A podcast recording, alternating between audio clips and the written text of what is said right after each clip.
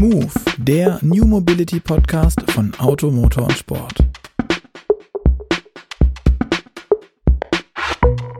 Hallo und herzlich willkommen zu einer neuen Folge von Move, dem New Mobility Podcast von Auto, Motor und Sport.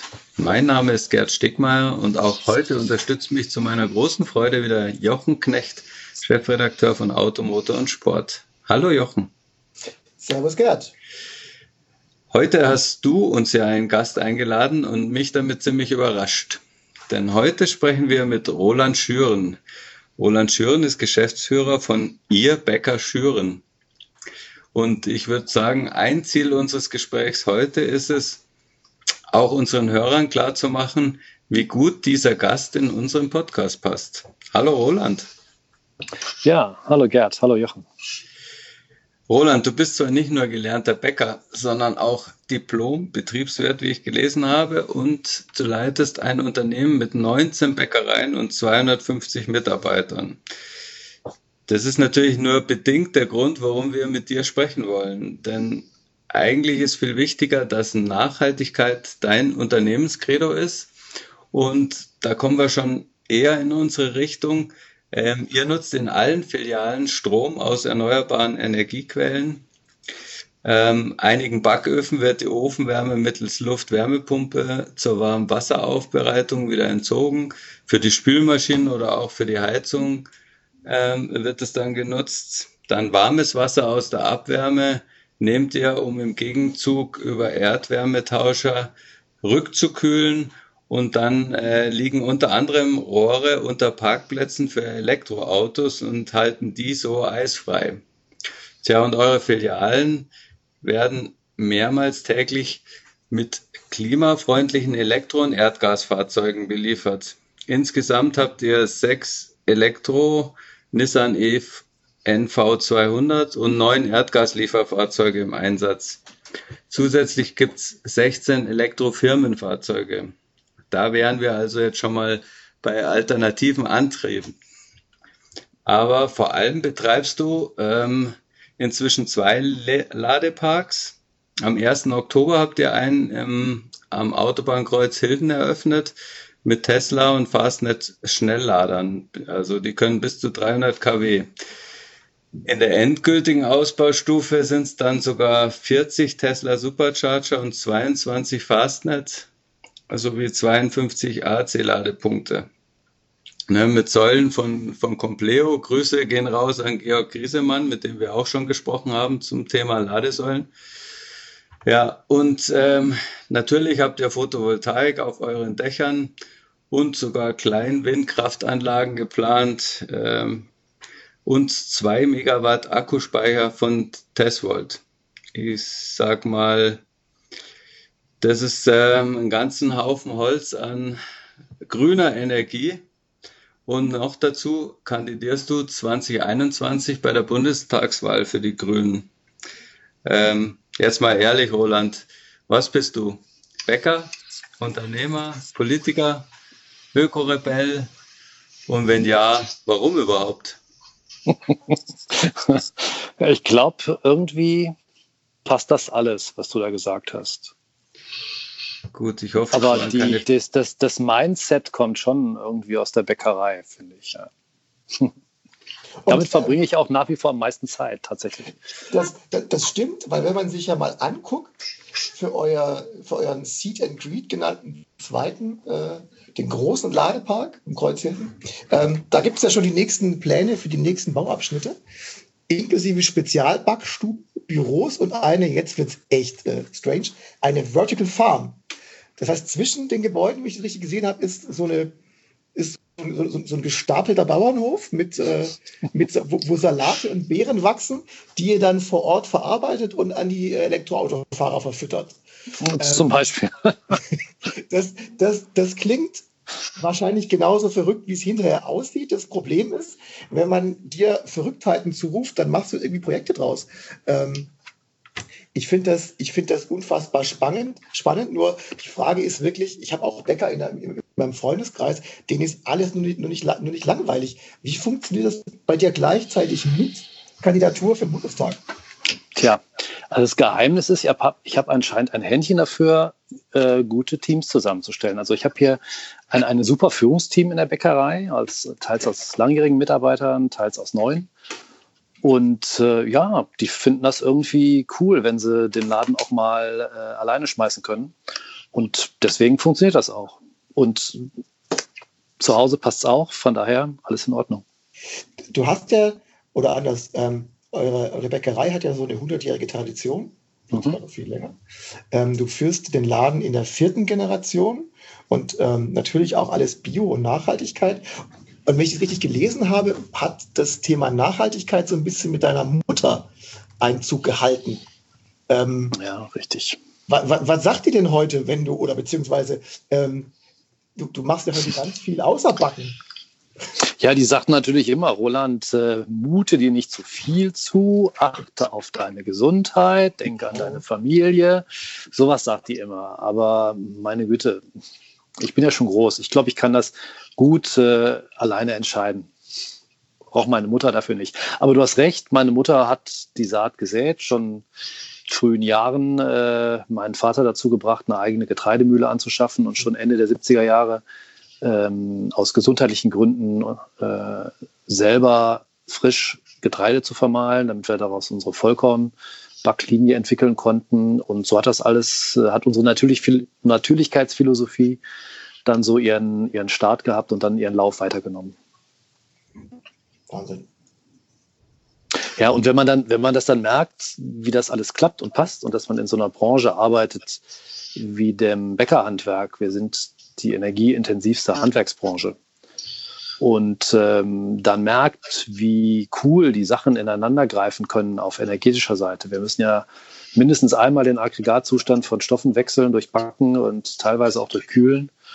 Und äh, deswegen kommt da viel Energie zusammen und die sinnvoll zu verbinden, zurückzugewinnen und immer dann, wenn so ein Aggregatzustandwechsel ansteht, gibt es da großes Rückgewinnungspotenzial oder Kombinierungspotenzial. Wenn man das erkennt, dann macht das schon Spaß, die ganze Geschichte weiterzuentwickeln. Und so war es bei mir. Und wann kam jetzt der Punkt mit den, ähm, mit den Ladeparks? Also verstehe also versteh ich, ja. dass, man, dass man Energie, äh, Backöfen, das ist ja alles wahnsinnig ähm, energieintensiv. Da überlegt man sich, wo bekomme ich die Energie her, wie kriege ich die nachhaltig produziert, gespeichert etc. Wann kam dann diese Komponente Elektroauto mit ins Spiel? Das ist die Photovoltaik schuld gewesen auf der einen Seite ähm, und natürlich äh, die Tatsache, dass eine Bäckerei ja zur Hälfte nachts arbeitet. Äh, da scheint ja keine Sonne, aber wenn wir mittags Feierabend haben, dann scheint die weiter. Und wenn man dann eine große Photovoltaikanlage auf dem Dach hat, ähm, dann weiß man plötzlich ab mittags nicht mehr, was mache ich denn mit der ganzen Energie, die ich selber erzeuge. Die möchte ich ja nicht einspeisen und dafür irgendwie mit Almosen abgespeist werden oder gar nichts mehr bekommen. Ähm, dann ist es eigentlich die beste Lösung, einfach für diesen Strom, den man über hat, kein Sprit oder Diesel mehr zu kaufen oder auch kein Erdgas mehr zu kaufen in unserem Fall, und somit mit Elektroautos zu fahren. Das war im Prinzip der Beginn und darum ging das 2011 bei uns los, dass wir da das erste Elektro-Lieferfahrzeug hatten. Und so hat sich das jetzt weiterentwickelt im Laufe der Jahre. Was war denn 2011 das erste Elektrofahrzeug, das ihr hattet zum Beliefern?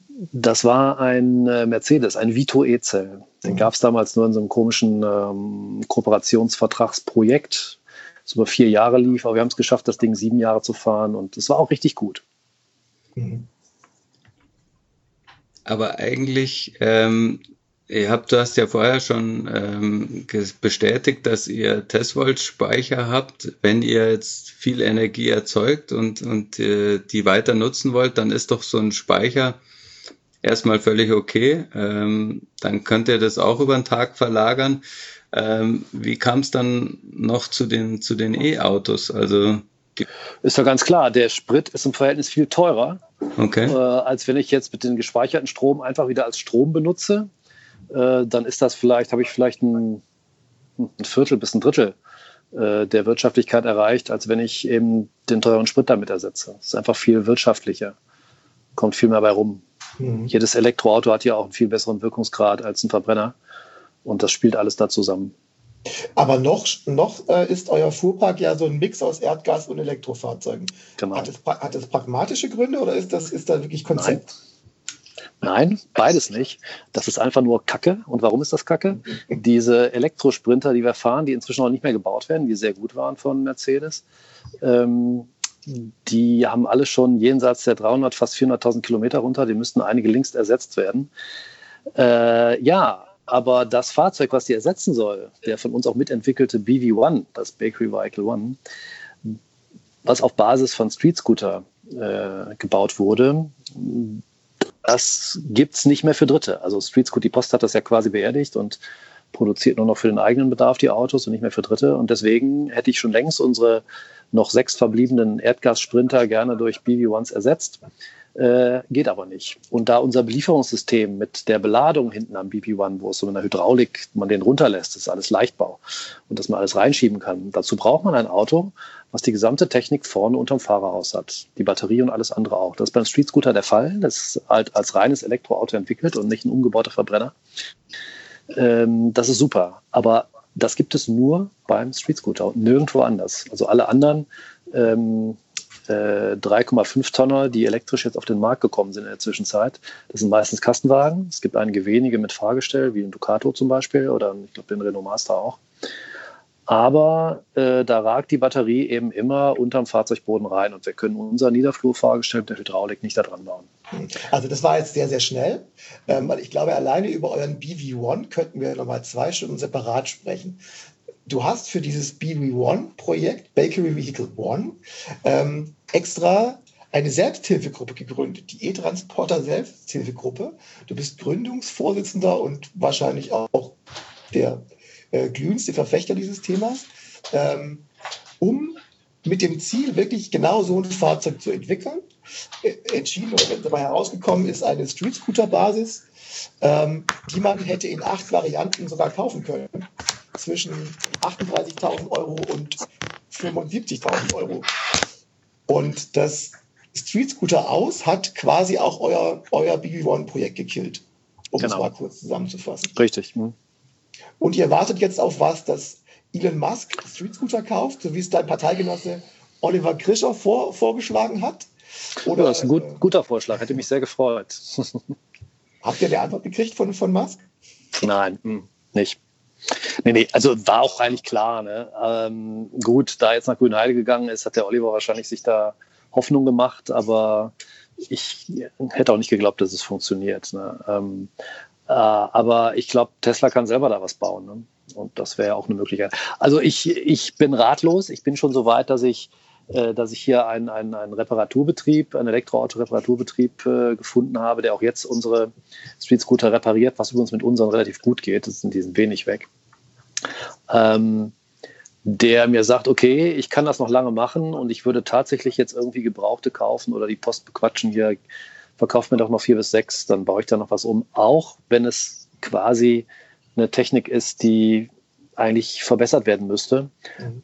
um dann eben zu warten, bis irgendwann mal einmal jemand so ein, so ein Teil baut, wo wir mit unserem, unserer Branchenlösung auch hinten andocken können. Weil also soweit ist es leider schon gekommen ich habe mir die Frage in der Tat auch aufgeschrieben. Also warum braucht es denn doch, Verzeihung, ziemlich klapprigen Street-Scooter, ähm, wenn man, wenn jetzt diese ganzen schicken E-Sprinter, vielleicht auch so ein Rivian um die Ecke kommt, ähm, also warum haltet ihr am Street-Scooter fest? Die Antwort ist ja einfach, ihr kriegt sonst eure Beladungssysteme da nicht rein.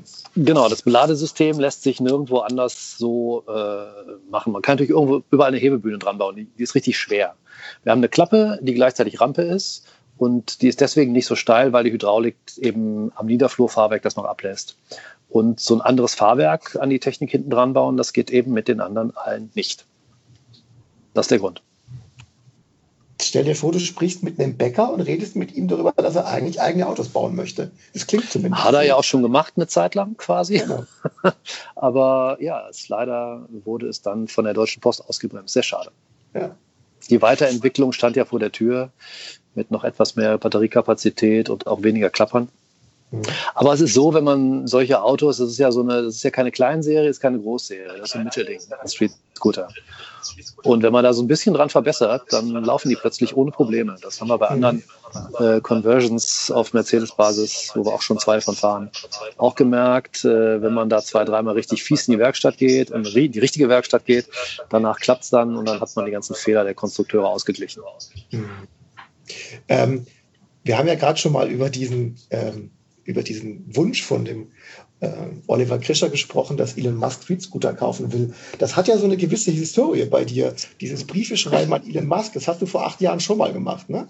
Ja. Genau. Ähm, was, was stand denn da drin in dem Brief? Oh ja, habe ich mir ganz viel Mühe gegeben, alle Englischkenntnisse zusammengekratzt. Ähm, da stand drin, dass ich doch einen total guten Standort für einen Tesla Supercharger weiß, nämlich direkt hier am Kreuz Hilden, wo ich jeden Morgen vorbeifahre, wenn ich zur Arbeit fahre. Perfekt gelegen, Nord-Süd-Achse, Ost-West-Achse und äh, habe aber niemals eine Antwort bekommen. Also ich hätte gerne da einen Supercharger gemacht, äh, gehabt. Er hätte den bauen können, Tesla bauen können und ich hätte auch gerne ein, so habe ich damals gesagt, Sustainable Bakery Café daneben gesetzt, was super dazu passt. Und äh, ja, das war aber dann erstmal nichts. Aber jetzt ähm, macht er ja ähm, in Hilden auch ähm, Supercharger von, von Tesla. Ähm, Gibt es da jetzt eine entsprechende Kooperation zu oder wie stellt man sich das vor? Im Prinzip ja. Also ich habe dann tatsächlich, äh, ich habe ja in, in, in, Berlin auf einem Vortrag, den ich da halten durfte, übrigens vor, vor CEOs der Mineralölwirtschaft, äh, der Convenience-Shop-Branche und äh, Verbänden aus dem ganzen Bereich, mit dem schönen Vortrag The Bakery Strikes Back ist die Bäckerei die bessere Tankstelle der Zukunft. Ähm, da habe ich einen Tesla-Manager kennengelernt und ähm, dann hat die Sache so ihren Lauf genommen, dass ich tatsächlich da im Kreuzhilden ein Grundstück gekauft habe, eine Firma dafür gegründet habe und ähm, da im Prinzip das jetzt baue. Tesla und Fastnet haben jeweils den Grund und Boden da gepachtet und ihre Ladestationen aufgebaut und äh, ich eben ein Seed and Greet, also so ein Bäckerei, Bistro, Café, also das bessere Fastfood mit viel Organic dabei. Und ähm, ja, und jetzt ist der erste Bauabschnitt fertig. Das Ding wird super angenommen. Der zweite steht vor der Tür. Und der große dritte.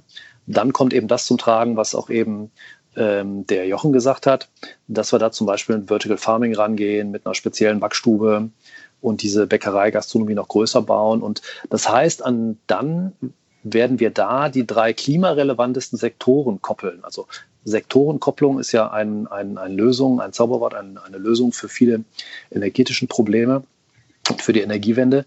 Das heißt, die drei klimarelevantesten Sektoren sind Mobilität, Energieerzeugung und Lebensmittelherstellung. Diese drei Sektoren stoßen am meisten CO2 aus. Und wir schaffen es eben da, indem wir die richtig auf gut, coole Art und Weise verbinden, so wie ich das hier in der Bäckerei im Kleinen geübt habe, da im Großen, Großen nachgebaut und noch verbessert, holen wir eben aus dem selbst erzeugten Strom und aus dem Netz am meisten raus und sind sehr effizient und äh, ja, man kann dann mit selbst erzeugtem Strom durch halb Europa fahren quasi. Sehr, sehr gut. Ähm, so klingt es zumindest. Ich habe mal eine Sendung gesehen, auch ähm, über Bäcker, die so das große Problem hatten, dass man am Anfang des Tages nicht weiß, wie viel Brot und Semmeln man verkaufen wird. Und ähm, die schlimmste Abzweigung, die ein Kollege von dir genommen hat, war quasi die ähm, Semmeln, die am Schluss noch übrig waren, äh, wieder zum Verheizen, um dann neue äh, Semmeln zu backen. Ähm, das ist natürlich so, so ein energetischer Albtraum. Ähm, aber was macht, macht ihr denn dagegen? Also wie, wie steuert ihr eure Bäckerfilialen, dass die nicht so viel äh, Überschuss haben? Das erkläre ich dir gerne, aber den Bäcker kenne ich gut, der das gemacht hat. Weißt du, wer das ist? Ähm, ich, ich kann mich nicht mehr erinnern, ne? Ja. Der sitzt vor dir und heißt Roland Schüren, das waren wir. Ja, ja tatsächlich.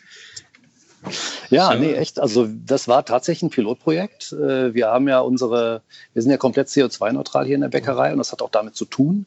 Seit 2010 heizen wir unsere Backöfen nicht mehr mit dem fossilen Rohstoff Erdgas, sondern mit Biomasse in Form von Holzpellets. Und wir haben drei Jahre lang mit dem Ofenhersteller zusammen entwickelt und gebaut und hatten da eine, eine Probegenehmigung von hier von der Umweltbehörde dass man eben den Holzpellets auch nicht verkauftes Altbrot, geeignetes Altbrot beimischen kann. Es hat nämlich den gleichen Heizwert wie Holz. Natürlich mhm. erst nachdem die Tafeln alles abgeholt haben, nachdem wir unseren Rework-Anspruch befriedigen konnten, das heißt Teile davon wiederverwendet.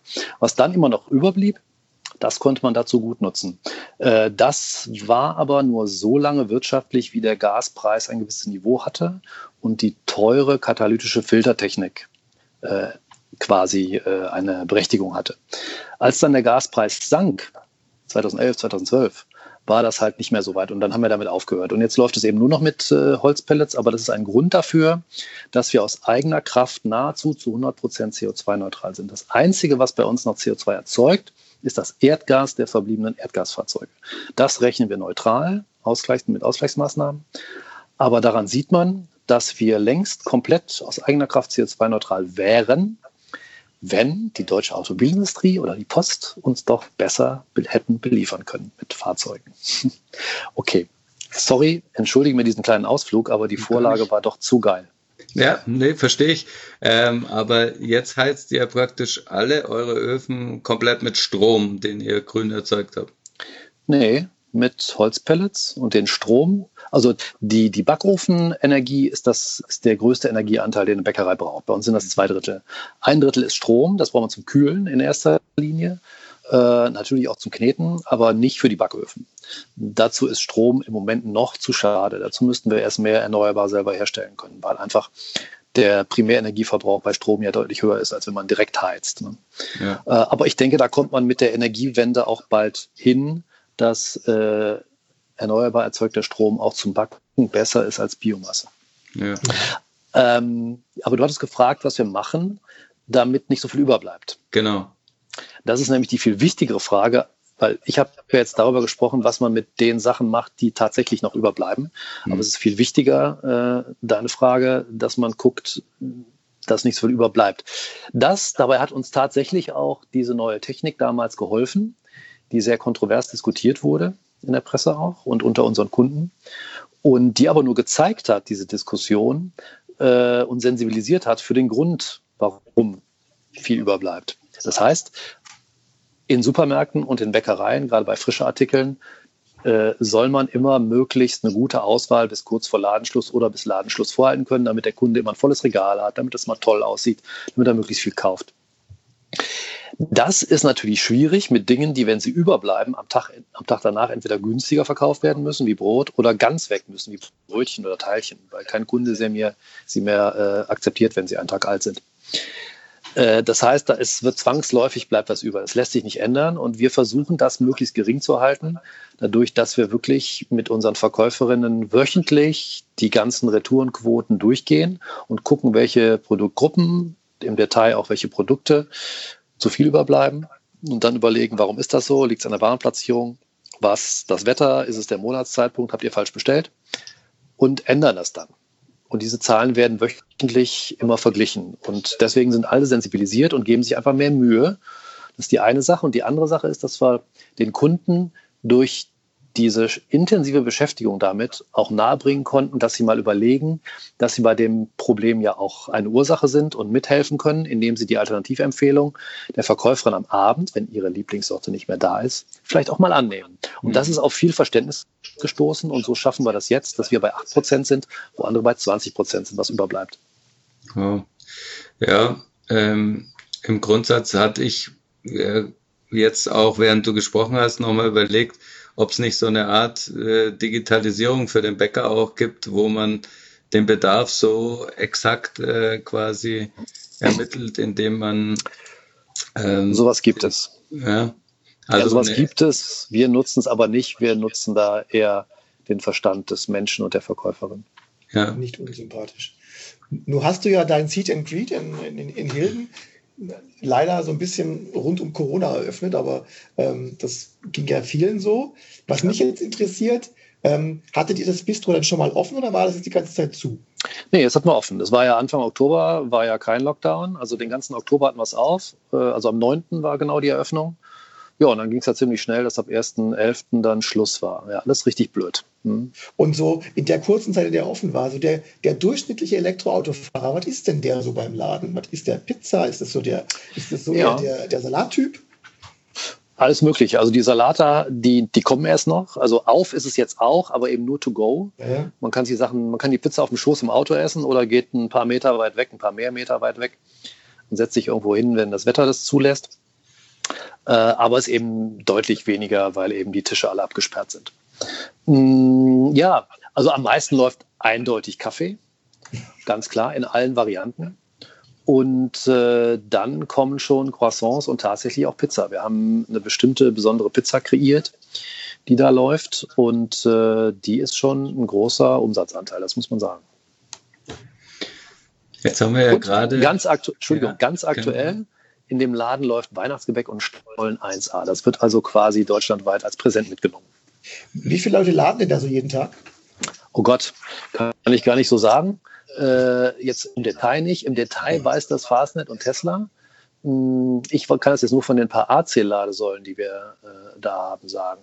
Ich kann aber sagen, dass auf jeden Fall der Samstag und der Sonntag, das Wochenende, ein deutlicher Schwerpunkt sind. Mhm. Da ist bestimmt doppelt bis dreimal so viel wie an Wochentagen. Das Interessante ist auch, dass natürlich da, es gibt ja Peaks, wann am meisten kommen. Und das ist meistens am frühen Abend. Mhm. Hm. So, so Rush Hour-mäßig quasi. Ja, vielleicht auf dem Nachhauseweg nochmal schnell voll machen, wie vielleicht an der Tankstelle auch. Ne? Mhm. Genau.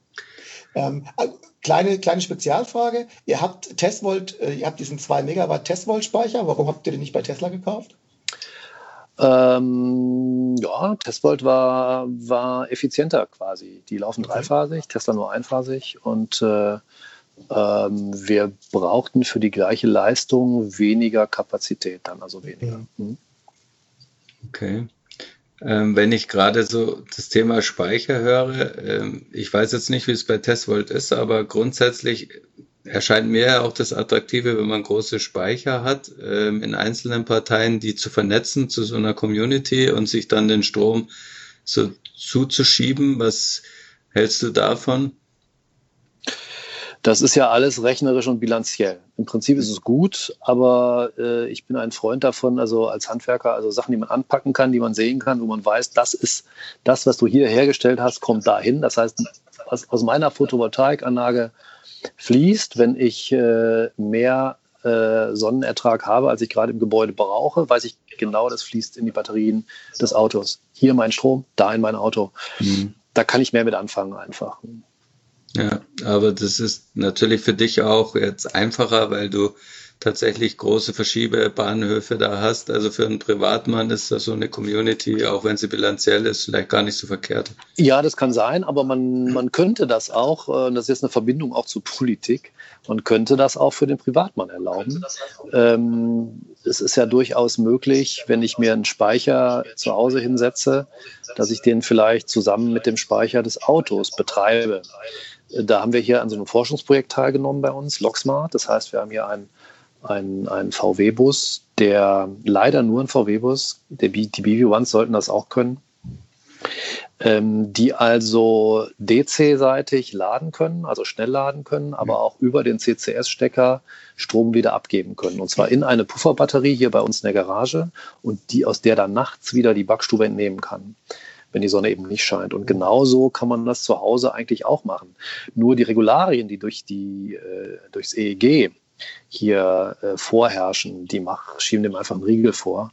Und es wäre so einfach. Man könnte an vielen Dingen die Energiewende dezentral viel besser laufen lassen ähm, und auch den Verbraucher und den, den Autofahrer sogar mit einbinden, wenn denn die Unternehmen ihr Batteriemanagementsystem so freigeben, dass dieses Laden, Entladen auch äh, richtig klappt und steuerbar wird und funktioniert. Nur das haben wir hier festgestellt. Äh, da hat sich sogar Street Scooter sehr, sehr schwer getan, ähm, da uns äh, den Weg auf das Batteriemanagement zu ebnen. Da haben wir aber eine Lösung gefunden, sind kurz davor. Also wir können jeden Street Scooter bei uns, jeden BV1 könnten wir bidirektional ladend bauen. Nur es gibt das Auto nicht mehr für Dritte und somit ist auch das gestorben. Aber dieses System des bidirektionalen Ladens, was wir mit dem Forschungsprojekt LogSmart hier mit vielen anderen Partnern und Hochschulen entwickelt haben, Das stünde jetzt zur Verfügung. Aber eure Nissans mit der, mit der Chademo-Schnittstelle, die könnten das doch auch, ne? Die könnten das auch, ja. Ähm, aber auch das äh, wird ja nicht gemacht. Da gibt es ein, ein Forschungsprojekt oder ein, ein Vorführprojekt in Hagen, wo das funktioniert. Mhm. Und äh, das war's dann. Wir hätten das auch sehr gerne. Wir könnten auch wunderbar die Effizienz zwischen, bei Nissan ist es ja nicht DC-DC, sondern äh, AC, ähm, könnte man sehr schön die Effizienz äh, vergleichen, weil wenn man, wir gehen ja zwischen Puffer, stationärer Pufferbatterie und Autobatterie, gehen wir ja ohne Wechsel oder Gleichrichten hin und her. Und äh, das äh, spart schon eine jede Menge Energie. Mhm. Der Unterschied ähm, zu den sonst bidirektionalen Laden ist dann quasi bei euch, dass ihr vom Speicher zu Speicher geht, oder? Und man nicht ins Netz muss. Das genau. ist ja momentan das Problem. Genau, es ist ein lokales Smart Grid. Es findet alles hier auf dem Grundstück statt. Mhm. Und deswegen ist das auch alles okay und rechtens. Und äh, wenn man es jetzt über eine Community macht oder so, dann ist das blöd. Zum Beispiel, wir würden gerne hier das Dach von unserem Nachbarn ein, mieten, quasi noch eine Photovoltaiklage draufbauen. Anlage draufbauen. Auf unserer Backstube und hier auf dem auf den Carports vorne ist alles voll, da passt nicht mehr drauf. Wir könnten mehr gebrauchen, auch jetzt, wenn die Erdgasfahrzeuge dann doch irgendwann Zug um Zug durch Elektrolieferwagen ersetzt werden. Ähm, das ist ein Betrieb, äh, der Nachbar, der lagert und verwaltet nur, der braucht nicht viel Strom, aber hat ein super Dach. Äh, wird uns das auch vermieten, ist aber verboten, weil man darf von einem Grundstück immer nur mit einem Netzanschluss ans Netz und wieder zurück und darf niemals vom Nachbargrundstück auf das andere Nachbargrundstück. Und solche Dinge, die müssen sich eigentlich ändern und dann läuft das auch alles in die richtige Richtung und der, der, die Energiewende schreitet viel schneller voran. Ist, ist das auch die Motivation, warum, also diese, das sind ja auch Teile dieser, dieser EEG-Novelle, ähm, hat dich das motiviert zu sagen, okay, dann gehe ich halt in die Politik und mache das, ziehe das da auch noch gerade? Das ist ein Grund, ja, genau. Also es hat natürlich hier mit meinen beruflichen Erfahrungen zu tun. Einmal aus der Energieintensität äh, meiner Branche. Alles, was ich hier an der Backstube da selber mitbekommen habe, durch Machen und Umsetzen und auch jetzt äh, am Kreuz Hilden mit Seed and Greed. Das ist ein Punkt, der mich da treibt. Und da sieht man halt ganz viel, ja, sinnlose Regelungen. Es liegt alles, die Lösungen liegen so einfach auf der Hand und sie werden nicht umgesetzt. Und deswegen ist das ein Grund. Und der andere Grund ist tatsächlich, äh, hier unsere Personalintensivität, ähm, dass ich schon sehe, wie kriegen wir hier in Branchen, wo wirklich Personal fehlt, das ist die Pflegebranche, das sind wir, das sind vieles in der Dienstleistung. Wie kriegen wir das besser hin, dass da die Leute nicht überlastet werden, dass man besser zusammenarbeitet, dass die Egoismen, die sich in der Gesellschaft breit machen, jetzt nicht in die Teams der Unternehmen Einzug halten. Die Gefahr besteht ja. Ähm, und da möchte ich gegensteuern. Deswegen würde ich gerne in den Bundestag, ja. Mhm. Bist du denn, bist du denn schon ähm, in der Lage, dich zum Thema Autogipfel bei der Kanzlerin zu äußern? Äh, beziehungsweise Klar, dem, kann dem Ergebnis, da, da, kam ja dann auch raus, dass man sich dann jetzt zu einem Ladesäulengipfel treffen möchte. Das könnte ja bei dir stattfinden, auch bei Green. Total gerne. Also ich wäre euch sehr dankbar, wenn er mich da vorschlagt und sagt, hier nehmt mal den Bäcker da aus Hilden dazu. Äh, der hat da so viel Erfahrung gesammelt. Hört euch den wenigstens mal an. Ich habe, glaube ich, auf Facebook mal kurz rausgehauen, als ich zum ersten Mal gehört habe, an dem Abend, als der Aufzugipfel in der Presse halt im Fernsehen besprochen wurde, dass ein Ladesäulengipfel noch angeregt wird, habe ich gesagt, ach du Scheiße, nein, jetzt ladet mich ein, macht nicht noch mehr Mist. Äh, es ist so einfach. Ähm, ich habe das auch Herrn Altmaier schon persönlich gesagt, als ich in Berlin getroffen habe, als er den ersten Urban Supercharger von Tesla eröffnet hat, also in, in City, direkt in der City es ist so einfach. Es, die Abrechnung ist einfach, wenn man es über EC oder Girocard macht oder Kreditkarte macht. Ähm, und auch die Modelle, dass sich die, die Ladeinfrastruktur schneller ausbaut, liegen eigentlich auf der Hand, äh, wenn man demjenigen, der investiert, wie zum Beispiel bei mir, wenn der auch uneingeschränkt den Strom anbieten und verkaufen kann, dann kann er das nämlich zu deutlich günstigeren Preisen auch, als wenn immer irgendwelche Roaming-Partner dazwischen hängen oder irgendwas beachtet werden muss. Und äh, es wäre gut, wenn, wenn diese Dinge bei allem, was jetzt sich erdacht wird, aber noch nicht zu Ende gedacht ist auf Berliner Ebene, ähm, wenn das ähm, beachtet wird und nicht wieder nur unnötigerweise alles verkompliziert wird. Man, man, erwartet ja von Politikern immer so knackige Gesetze. Ne? Also wenn du jetzt mal in, in, drei Sätzen zusammenfassen musst, was muss passieren bei einem Ladesäulengipfel? Also welche drei wichtigsten Punkte müssen dabei rauskommen, damit du sagst, Jungs, jetzt habt ihr es kapiert. Und Mädels, Entschuldigung. Ganz klar, ich weiß nicht, ob Politiker das sagen würden, als Bäcker sage ich das so. Es müsste erstens das Bezahlsystem so sein wie in jedem anderen Laden auch. Wenn wir in der Bäckerei eine Girocard oder mit Kreditkarte zahlen lassen, dann ist das ein Durchschnittsbon, so viel kostet eine normale Tank äh, Batteriefüllung im Moment vom Elektroauto, wenn sie nicht überteuert ist, auch. Das passt mit unserem Durchschnittsbon. Das ist dann auch wirtschaftlich. Punkt eins. Ähm, dann, was eine Folge davon ist, dieses Ladekartenchaos, dass man immer woanders eine andere Authentifizierungsmöglichkeit bleibt, braucht, wäre damit auch gelöst. Das muss äh, quasi weg. Und äh, dass eben derjenige, der baut, einfach auch tatsächlich, das hängt aber auch alles mit erstens zusammen, dass der auch tatsächlich investiert und dann die Möglichkeit hat, selber das Ding zu betreiben, zu betreiben zu lassen, aber dass nicht bei der Abrechnung noch zwei, drei, vier verschiedene Firmen dazwischen hängen, die das künstlich verteuern. Mhm. Das heißt, du plädierst eigentlich auch dafür, also viel von der Technologie, die wir brauchen, haben wir schon, aber bei ganz vielen Dingen haben wir es, äh, machen wir es uns schwer mit ähm, Bürokratie und, und den eigentlich Abläufen, die man nur durch Abrede und, und Kommunikation herstellen könnte. Also ich sage jetzt auch nochmal so ein Beispiel, was mir ständig auffällt. Man versucht äh, über die Bundesländer Photovoltaikanlagen auf, auf Privathäusern zu fördern und nachher ähm, zwingt man die Leute dann, sich äh, wochenlang mit dem Steuerberater auseinanderzusetzen, ob sie jetzt dafür ein Kleingewerbe, ein normales Gewerbe oder gar keins anmelden und ob sie dann vielleicht die Mehrwertsteuer zurückbekommen oder nicht, ähm, was dann im Zweifel viel, viel mehr Geld wäre als die Förderung, die man vorher wieder dezentral von irgendeinem Bundesland bekommen hat.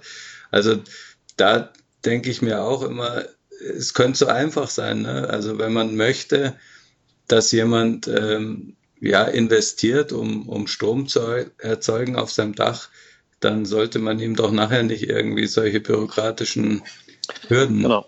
aufstellen. Die EEG-Umlage könnte komplett gestrichen werden eigentlich. Ne? Also die Erneuerbaren sind, äh, sind konkurrenzfähig von den Kosten der Energieerzeugung her. Und ähm, ja, das kann man langsam auslaufen lassen mit dass da Rechtssicherheit ist für die bestehenden Verträge und alles. Aber ich hätte kein Problem daran, wenn die EEG-Umlage wegfällt, die Stromsteuer reformiert wird, hm, dass das denn gar nicht mehr gezahlt werden muss. Und ja, das klappt schon. Also die Erneuerbaren werden sich schon durchsetzen, weil sie sind de facto unterm Strich die günstigste Art der Energieerzeugung. Mhm. Ja.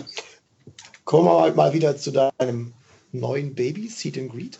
Ähm, soll so ein schicker Name, soll das eigentlich ein Label werden? Also vielleicht so ein, so ein, äh, ein cooler Shop nicht nur an deinem eigenen Ladepark, weil zum Beispiel die EMBW hat hier bei uns am Leonberger Kreuz an der A8 gerade auch so einen schicken Flagship-Ladepark eröffnet mit Solardach und WLAN, aber ohne Gastro. Müsste da nicht ein Seat and Greet hin? Ja, könnte. Hm, richtig. Ist zwar ein bisschen weit weg, das Brot ist ein bisschen trocken und die Brötchen, wenn ich von hier aus dahin fahre. Aber es findet sich bestimmt ein guter Kollege, der dieses Konzept da umsetzen könnte, ja. Also gibt es die Idee, dass man, dass man dieses, äh, so ein also Franchise, keine Ahnung? Es gibt die Idee, aber die ist längst noch nicht äh, in der Umsetzung. Wir, wir lernen ja selber noch, wir sind seit, seit, dem, seit dem 9. Oktober offen äh, mit den ganzen Einschränkungen durch Corona und wir lernen, wir optimieren und wir schauen, was sich ergibt. Erstmal wollen wir selber super gut und perfekt werden. Redet ihr eigentlich mit, oder redest du mit, ENB, mit ENBW und den ganzen großen Infrastrukturanbietern? Also auf einer bestimmten Ebene habe ich das schon mal gemacht, ja. Hm. Das klingt jetzt nicht so richtig euphorisch, wenn ich dich auch. Ja gut, es gibt ja gut, meine Güte, ne? Also wir verkaufen Strom, die verkaufen Strom. Also ich finde ENBW, das muss man durchaus sagen, die machen das wirklich gut und richtig. Ähm, ja, also da kann ich zur ENBW kann ich nur sagen, großes Lob. Ja. Wer macht denn viel falsch in Deutschland? Ich meine, wir sind hier unter, unter uns drei. Wir können ja. Ja, aber total unter uns drei sind wir. Äh, wer macht viel falsch in Deutschland? Du musst nicht, aber. Doch, also die Deutsche Post hat was falsch gemacht, eindeutig. Ähm, VW hat lange viel falsch gemacht, sind aber jetzt ganz vorne dabei beim Richtigmachen mit mhm. ID3 und so weiter. Das geht alles in die richtige Richtung. Ja, viel falsch gemacht hat tatsächlich auch so ein Wirtschaftsminister Sigmar Gabriel zum Beispiel. Okay. Der hat viel falsch gemacht. Was war das? Wäre da dein größter Painpoint? Also der hat die Ladesäulenverordnung erlassen, die eigentlich nur den Sinn hatte, zumindest zu diesem Zeitpunkt, den Sinn hatte, Unternehmen wie uns, die Ladeinfrastruktur hier in der Backstube selber gebaut haben für den Eigenbedarf, den aber auch der Öffentlichkeit zur Verfügung gestellt haben, das Leben schwer zu machen mit Regularien, ähm, was jetzt öffentlich ist. Also öffentlich ist dann nicht mehr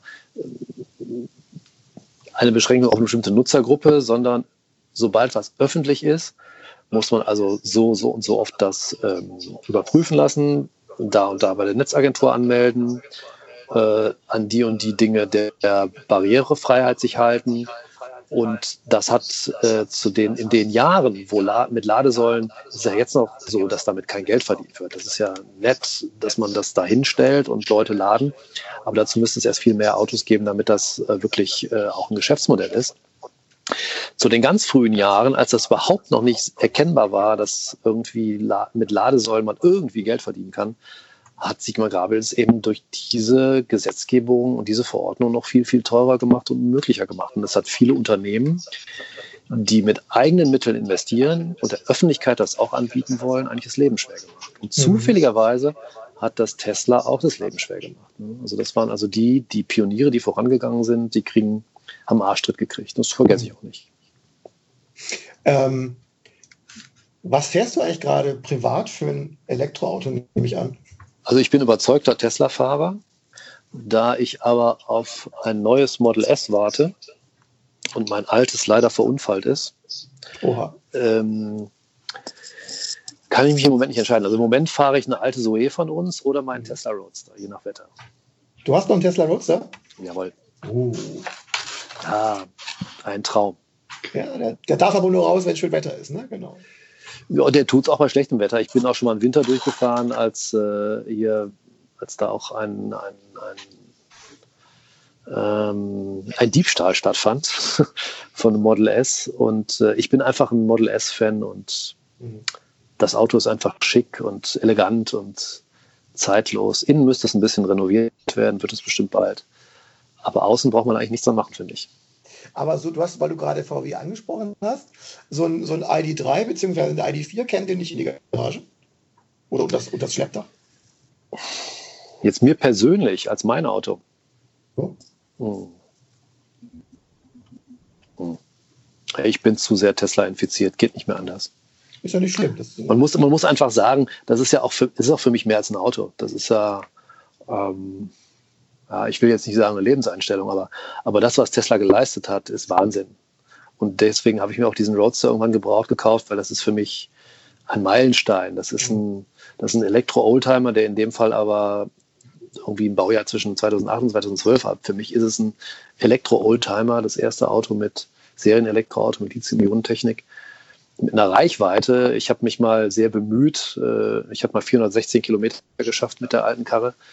Und ähm, was damals schon klappte und funktionierte und äh, ja, ein Gamechanger. Und das, was Tesla auf die Beine gestellt hat, verdient höchste Achtung. Und ich glaube, es fällt mir schwer, von Tesla wieder loszukommen. Aber ich habe eine Idee, doch, da gibt es vielleicht ein Auto, wenn das mal gebaut wird, das könnte auch einen Tesla ablösen.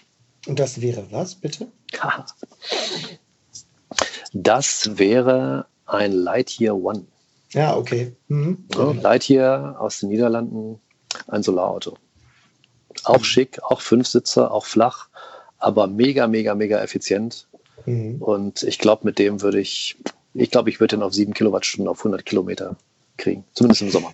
Habe ich das richtig gesehen? Du hast auch in Sonos investiert, ne? Ja. In die Münchner was, was ist investiert, kann man nicht sagen. Ich habe zwei reserviert okay. mit so einer kleinen Reservierungsgebühr, ja. weil ich das Konzept einfach cool finde. Ja. Ja. Mhm. Auch die Jungs waren bei uns schon im Podcast. Mhm. Schön. Ähm, was war denn dein letztes Verbrennerauto? Äh, also mein letzter richtiger Verbrenner war ein Audi A6 Kombi, wie hieß der? 2,0 TDI E. Mit einem langen sechsten Gang und so. Mhm. Verstehe. Das ist tatsächlich schon ein bisschen her. Das ist schon ein bisschen her, aber es gab der Umstieg, also ich bin auf was ganz Komisches umgestiegen, äh, vor allem auf eine ganz komische Marke, wo ich nie gedacht hätte, die fahre ich, nämlich auf einen Opel Ampera. Das war tatsächlich mein erstes Elektroauto, was man so nennen kann, also mit Range Extender zwar, aber äh, das ist auch ein sehr unterschätztes Modell, was eine, eine wahnsinnig coole Technik hat, mhm. äh, die ja auch in Deutschland entwickelt wurde und dann von Chevrolet in den USA als Volt gebaut wurde und eben in Europa als Ampera. Mit einem wahnsinnig coolen Technikkonzept, mit Planetengetriebe verbundener Verbrenner, mit zwei Elektromotoren, super effizient. Ich bin den mit 0,5 Liter auf 100 Kilometern gefahren. Und das müsste man heute erstmal mit einem Hybrid schaffen. Werden auch heute, mit Plug-in. Werden heute relativ teuer, teuer als Gebrauchte. Ich habe mir den Spaß gemacht und vor 14 Tagen mal nach einem geguckt, weil ich den nämlich damals auch schon erstens hübsch und zweitens technisch spannend fand. Die mhm. werden unverschämt teuer. Ja. Ich habe auch damals echt, äh, also ich habe den bestellt, ohne den jemals Probe gefahren zu sein, weil ich ihn so cool fand. Und dann kam plötzlich Tesla mit dem Model S und dann habe ich so dumme Sachen gemacht wie diesen Ampera, der auf drei Jahre geleast war dann da wieder rauszukaufen und zu verkaufen, um eben aufs Model S umzusteigen 2013. Und ja, also so verrückte Sachen habe ich nie gemacht. So wichtig war mir ein Auto eigentlich nie, aber die Elektromobilität hat es geschafft. Ja. Mhm. Und ähm, kleiner, kleiner, schneller Themenwechsel. Ähm, wenn wir jetzt mal so ein bisschen weggehen vom klassischen äh, Elektrofahrzeug, die deutsche Automobilindustrie und auch die Politik wird ja nicht müde, über Wasserstoff und E-Fuels zu sprechen. ähm, ist das, sind das alles Nebelkerzen von so einer Altautolobby oder sind das doch Technologien, die du auch echt ernst nimmst und wo du sagst, ja, ich glaube schon, dass wir damit in die Zukunft fahren könnten? Nee. Das erste, was du gesagt hast, ist richtig. Also ich, ich nehme das nicht ernst. Auf jeden Fall nehme ich also E-Fuels und auch äh, E-Fuels ganz besonders und auch Wasserstoff nehme ich für PKWs, für Personentransport überhaupt nicht ernst. Mhm. Ich glaube, jeder, der ein bisschen physikalischen Verstand hat, wird das sofort verstehen, ähm, dass sowas nur mit massiver Förderung läuft, äh, wenn man drei bis fünfmal so viel Energie erzeugen muss, um, um, um Wasserstoff, mit Wasserstoff zu fahren, als mit einem reinen Elektroauto. Dann liegt das eigentlich auf der Hand. Ihr müsst euch immer nur vorstellen, wir müssen drei bis fünfmal so viele Windräder aufbauen in Deutschland damit alle Autos äh, eben nicht mit nicht batterieelektrisch fahren können, sondern eben als wasserstoffelektrisches Auto. Und dann liegt es eigentlich auf der Hand. Und Wasserstoff und auch E-Fuels sind eigentlich viel zu schade, um es in, in, in, in, ja, so ineffizient herzustellen, zu vertreiben und in Autotanks zu kippen oder in Drucktanks zu kippen. Das brauchen wir für was ganz anderes. Wir brauchen Wasserstoff und E-Fuels brauchen wir für die Industrie und für für vielleicht Schiffe und Flugzeuge, aber nicht für Autos, auch kaum für LKWs. Also auch da glaube ich, dass auch selbst der Schwerlastverkehr in ein paar Jahren elektrisch immer äh, besser wird und nutzbar wird.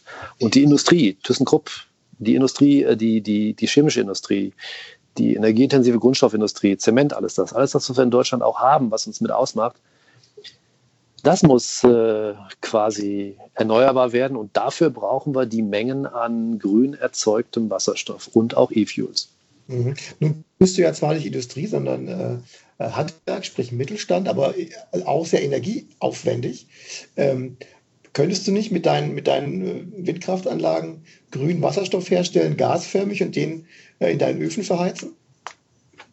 Sehr naiv gefragt grünen Wasserstoff, also Strom aus Wind umwandeln in Wasserstoff und damit dann die Öfen heizen. Da sind wieder so zwei, drei Stellen, wo ich wieder einen Aggregatzustandwechsel habe des Stoffes, der wieder verlustreich ist, wo kaum was hinten rauskommt. Nein.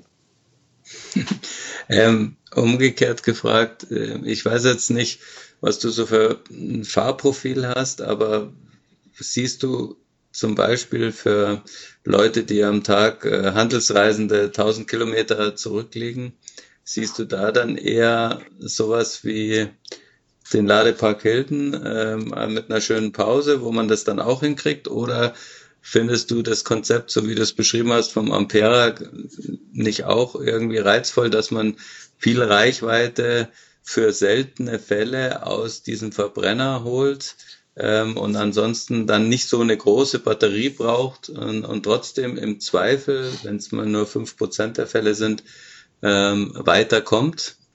Oder glaubst du, es wird alles voll elektrisch und das geht schon? Das wird voll elektrisch und das geht schon. Das darfst du einen Tesla-Fahrer nicht fragen, weil der macht das seit ein paar Jahren. Ähm, da gibt es halt ein funktionierendes Ladenetzwerk. Dann ist die Batterie zwar groß, aber nicht riesengroß, dass ich 1000 Kilometer fahren muss. Ähm, nee, eindeutig nein. Äh, das geht alles im Elektroauto. Auch der, der Außendienstler, der viele Strecken fahrt, der wird das machen. Also man muss sich nur mal darauf einlassen. Man braucht vielleicht auf der Langstrecke mh, hm, ein bisschen länger. Ähm, aber das tut gut länger zu brauchen. Das tut echt gut. Also das habe ich auch gemerkt. Ähm, haben wir ja wahrscheinlich alle früher hinter uns. Äh, wie schnell kann ich in München sein oder sonst wo sein, irgendjemanden besuchen? Ähm, aber das habe ich komplett verlernt, vielleicht durchs Alter, aber vor allen Dingen auch durchs Elektroauto. Ähm, da kommt es nicht darauf an, wer am schnellsten da ist, sondern wer am weitesten kommt. Und äh, deswegen ändert sich auf der Autobahn dein Fahrstil. Zumindest war es, war es bisher so bei den Ladegeschwindigkeiten auch mit Model S, Model X. Ähm, da kann man natürlich auf den Pin treten und fährt auch schnell. Aber an der Ladesäule dauert es dann bisher noch länger. Jetzt ist die neue Technik da mit V3 von Tesla, die mit bis zu 250 Kilowatt laden. Oder hier Fastnet mit bis 300 äh, kW. Das nutzt im Moment nur der Porsche Taycan annähernd einigermaßen aus oder eben auch Teslas. Das ist total entspannt. Man haut den Autopilot rein, gleitet dahin und an so einer, an so einer Ladestation, wenn da auch eine, noch eine Aufenthaltsqualität ist, wie zum Beispiel am Seed and Greet, da freut man sich drauf. Da legt man den Lade, die Ladepause dann auch so, dass man an der Stelle ist, wo es genauso ist. Und das ist ein Gewinn an Lebensqualität, ein Gewinn an Arbeitszeit. Ähm, viele nutzen den Laptop währenddessen und äh, da schafft man viel mehr, als wenn man gestresst durch die Gegend ballert. Mhm. Was aber total geil ist natürlich, wenn du an der, an der Ampel neben dir einen Porsche stehen hast und der guckt schon rüber, dann äh, macht das Elektroauto auch Spaß. Es sei denn, der Porsche neben dir ist ein Taycan. Das könnte schwierig werden, das stimmt. Dann hast du ein Problem. Ja. Wie viele Kilometer fährst du denn pro Jahr? Äh, so 35.000. Ich bin Pendler zum Profil her. Ich fahre 40 hin, 40 zurück zur Arbeit. Und deine Familie ist auch komplett durchelektrifiziert? Jawohl.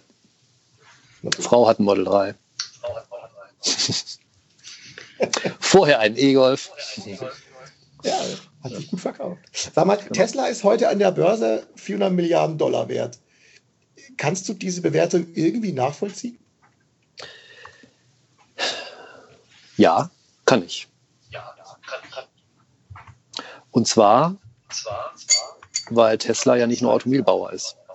Mhm. Da kommt noch was. Ich glaube, da kommt noch was. Ich weiß nicht was, aber es kommt noch was von denen.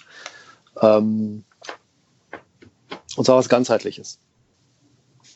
Okay. Was ganzheitliches kommt da und ähm, ich denke, wenn es wirklich ans, ans autonome Fahren geht und an Ridesharing geht oder Carsharing ohne Menschen drin, wenn das alles annähernd so kommt, wie Elon sich das vorstellt, dann ist das Konzept richtig rund. Allein schon jetzt, ähm, ich sage ja zu diesem Börsenkurs, der ist das wert. Wir sind mit dem Model 3 meiner Frau, mit der vierköpfigen Familie in den Sommerurlaub gefahren, in den Allgäu. Und ähm, da das Model 3 da gerade mal älter als ein Jahr war und die Freikilometer weg waren, ist ja nicht mein Account, ich habe noch genug, aber meine Frau hatte nicht so viele, äh, mussten wir zum ersten Mal zahlen bei Tesla an den mhm. Ladestationen.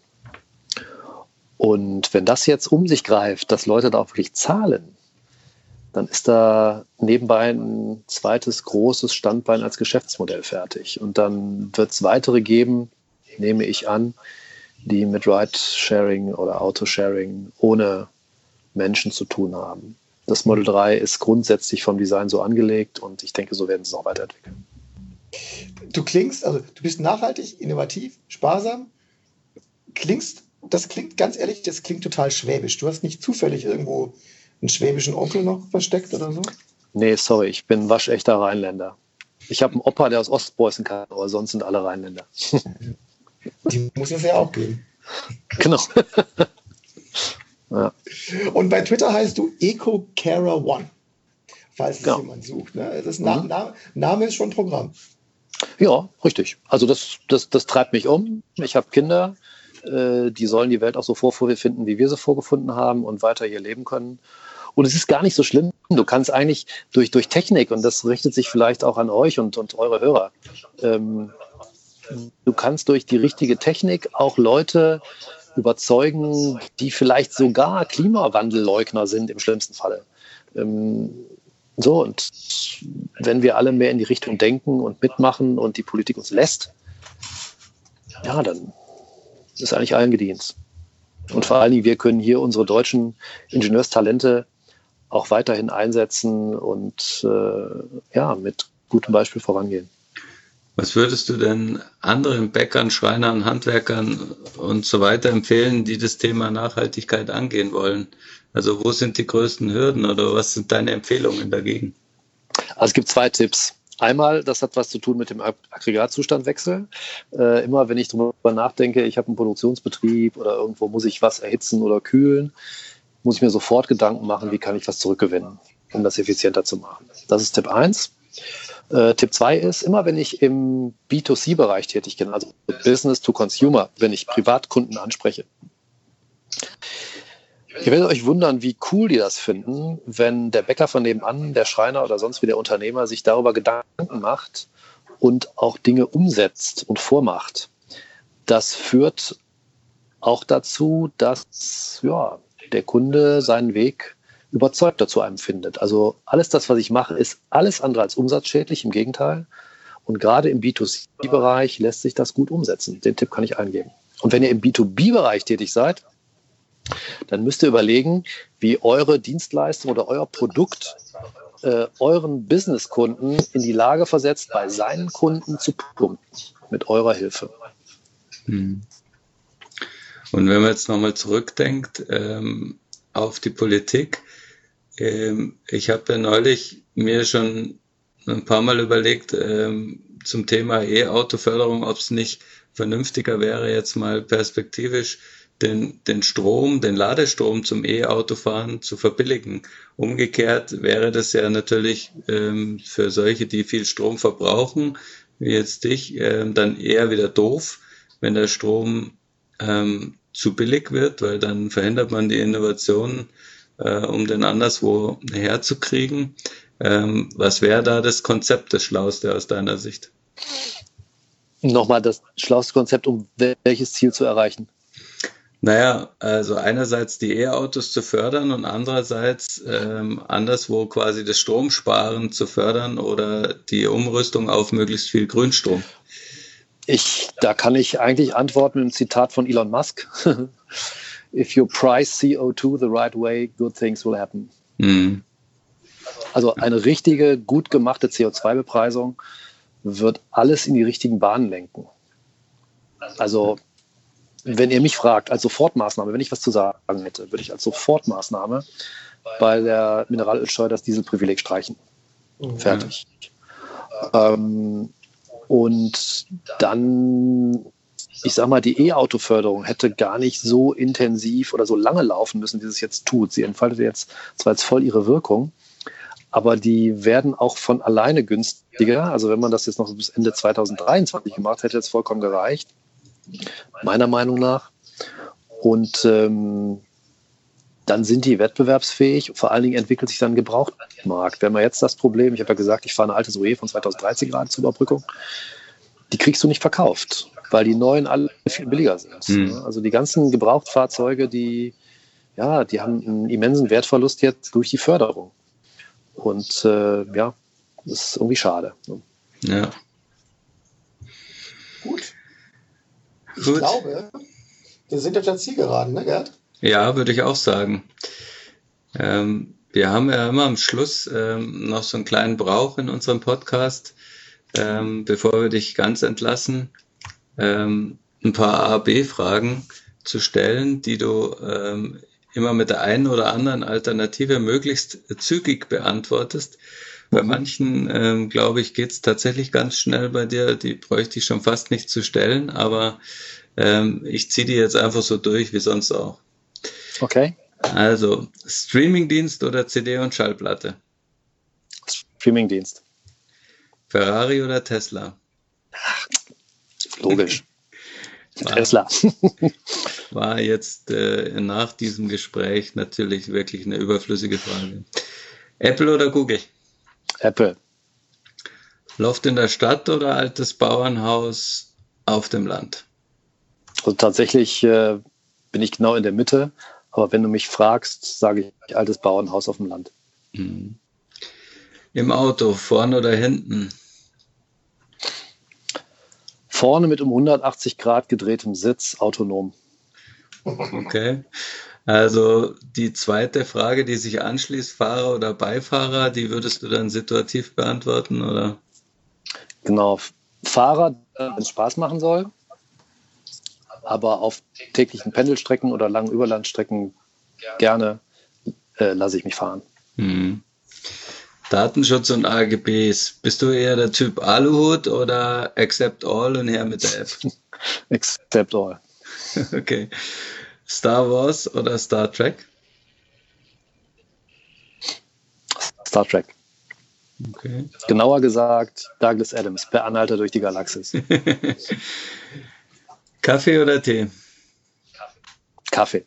Ja, es ist zumindest gut für dein Geschäft. Ne? Ähm, Steak oder Falafel? Falafel. Nachteule oder Lerche?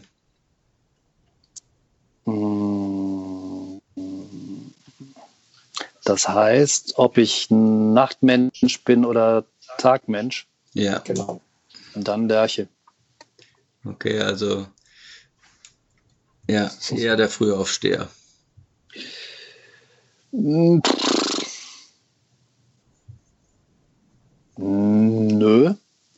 Nö. Also doch eher die Nachteule. Ja, du fragst einen Bäcker, das ist schwierig. Ne? Bei uns ist das genau andersrum. Ja, ja Also deswegen nachts, frage nachts, ich ist bei so uns, böse. nachts ist bei uns der frühe Morgen, der Abend quasi. Ja, ja, verstehe. Gut. Nein, du hast eine Frage, du hast eine Frage vergessen. Das erste Mal. Der Echt? Gerd, der Gerd wollte noch fragen, Fliegen, Fischen oder Motorrad fahren? Am Motorradfahren, ganz klar. Okay, aber da nicht elektrisch, oder? Natürlich. Hast, hast du gibt vielleicht schon eins? Nein, ich habe in der Garage eins stehen, was überhaupt nicht elektrisch ist, was aber, äh, glaube ich, seit fünf Jahren den TÜV abgelaufen hat und ich will es eigentlich verkaufen und komme nicht dazu, Mm, weil ich habe ein anderes Hobby mit zwei Rädern auf dem, auf dem Rad. Äh, relativ sportlich auf dem Rad zu fahren, das mache ich lieber als Motorradfahren in der knappen Zeit. Okay, und dann nimmst Aber Motorradfahren ist schon eine tolle Sache. Ja. Und bei dem, bei dem anderen Rad, bei dem anderen Zweirad, nimmst du da dann lieber ein E-Bike oder ein normales? Oh, oh, never E-Bike. Also Okay. Elektro kommt bei mir nur ins Auto. Also auf dem Fahrrad, ein E-Motor, nein. Da lasse ich mich lieber vom Opa am Werk überholen, aber ein E-Motor kommt mir nicht äh, ans Rad. Ja, super.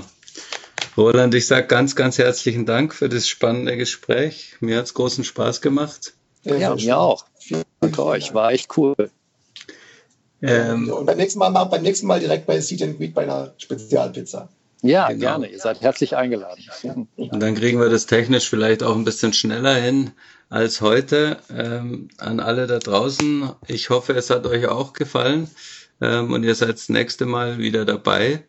Ähm, meinen klassischen Spruch ähm, zum Thema, wo kriege ich eine gratis Automotor und Sport her, den müsst ihr euch diesmal nachlesen. Am besten bei uns auf der Website unter Automotor und Sport slash Podcast ähm, findet ihr auch noch ein paar andere Podcasts ähm, von uns. Ja, und da findet ihr auch den Artikel zu Rolands Podcast und dort könnt ihr euch den Link rauskopieren, wo ihr euch eine gratis AMS bestellen könnt. Ansonsten sage ich nochmal ganz herzlichen Dank an euch beide und bis zum nächsten Mal. Tschüss.